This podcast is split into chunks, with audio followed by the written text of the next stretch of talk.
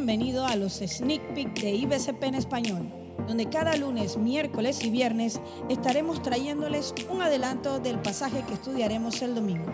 Toma nota y compártelo en tus redes sociales con tus amigos.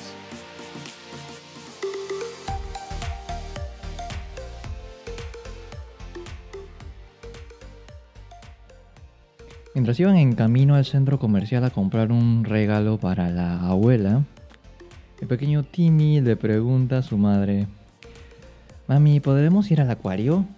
La madre le responde, Timmy, recuerda que tenemos que comprar el regalo para tu abuela. Luego unos dos minutos Timmy le pregunta de nuevo a su madre, Mami, ¿podemos ir al acuario? A lo que la madre le responde lo mismo. Luego de un minuto más el pequeño Timmy le repite, Mami, ¿podemos ir al acuario? ¿Podemos ir al acuario? ¿Podemos? ¿Podemos? ¿Podemos ir al acuario? Creo que los niños tienen todo tipo de estrategias para tratar de convencer a los adultos de que les hagan caso y hagan lo que les piden. Una de estas es repetir una y otra y otra vez la misma petición, como si la cantidad de veces que lo repitan le, diera más fuerza a la petición, más allá de quitarle la paciencia eh, a sus padres. Muchas religiones a través del tiempo han ofrecido oraciones a sus dioses por medio de un sistema de repeticiones, con la creencia de que debido al número de repeticiones incrementaría la eficacia de la plegaria y su dios respondería satisfactoriamente.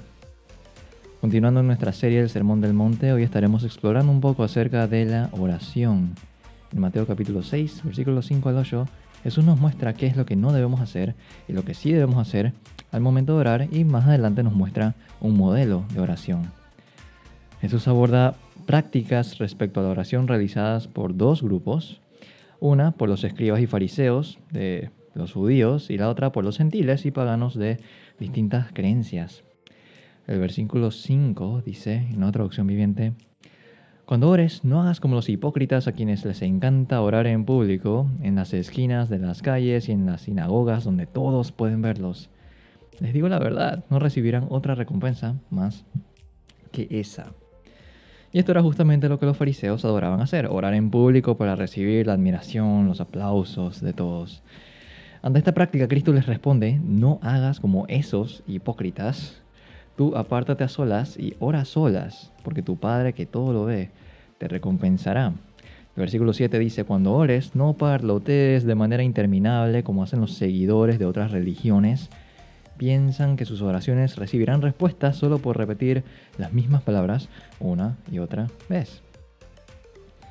Así como un niño le hace repeticiones a su mamá cuando quiere algo, gran número de sistemas de creencias gentiles dependían de estas vanas repeticiones para hacer que su Dios se moviera en su favor.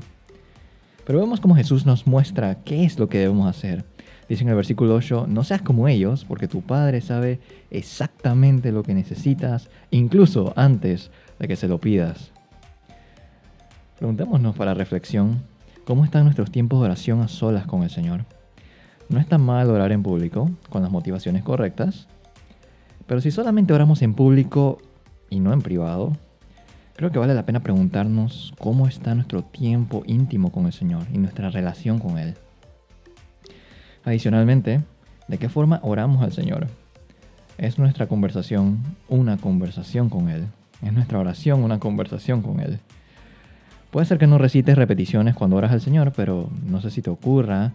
A mí en ocasiones me sucede que mis oraciones pueden volverse algo blandas, en las que siguen como un patrón similar o a veces un tanto automáticas. Cuando en su palabra veo que Dios espera conocerme íntimamente por la forma en que converso con Él y le entrego todas mis cargas, mis luchas, mis gratitudes, mi adoración.